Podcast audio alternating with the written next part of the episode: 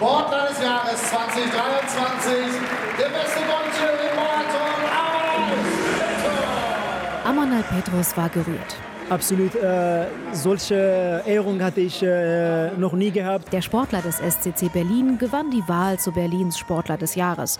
Nach einem Jahr, das ihm definitiv immer in Erinnerung bleiben wird. Auch weil er beim Berlin-Marathon im September seinen eigenen deutschen Rekord unterbieten konnte. Als ich äh, zum, ins Ziel kam und besonders die letzten zwei, drei Kilometer war für mich die beste Highlight mit einer riesen, riesengroßen Atmosphäre. Und daher glaube ich, äh, ab jetzt ist alles möglich. Sportlerin des Jahres 2023, Elena Semechin. Bei den Frauen landete die sehbehinderte Schwimmerin Elena Semechin ganz oben auf dem Treppchen. Zum dritten Mal nach 2019 und 2021. Sie schickte eine Grußbotschaft. Was für eine Ehre. Ich freue mich total. Ich fühle mich sehr, sehr wertgeschätzt, dass ihr mich wieder gewählt habt. Und leider kann ich heute nicht mit euch feiern. Ich bin nämlich beim Wettkampf und muss hier ordentlich Gas geben. Semechin schwamm im Sommer bei der Weltmeisterschaft zu Gold über 100 Meter Brust. Nur sechs Monate nach dem letzten Zyklus ihrer Chemotherapie. Bei ihr war zuvor ein Hirntumor diagnostiziert worden. Für den ersten FC Union ist es nach wie vor ein emotionales Jahr.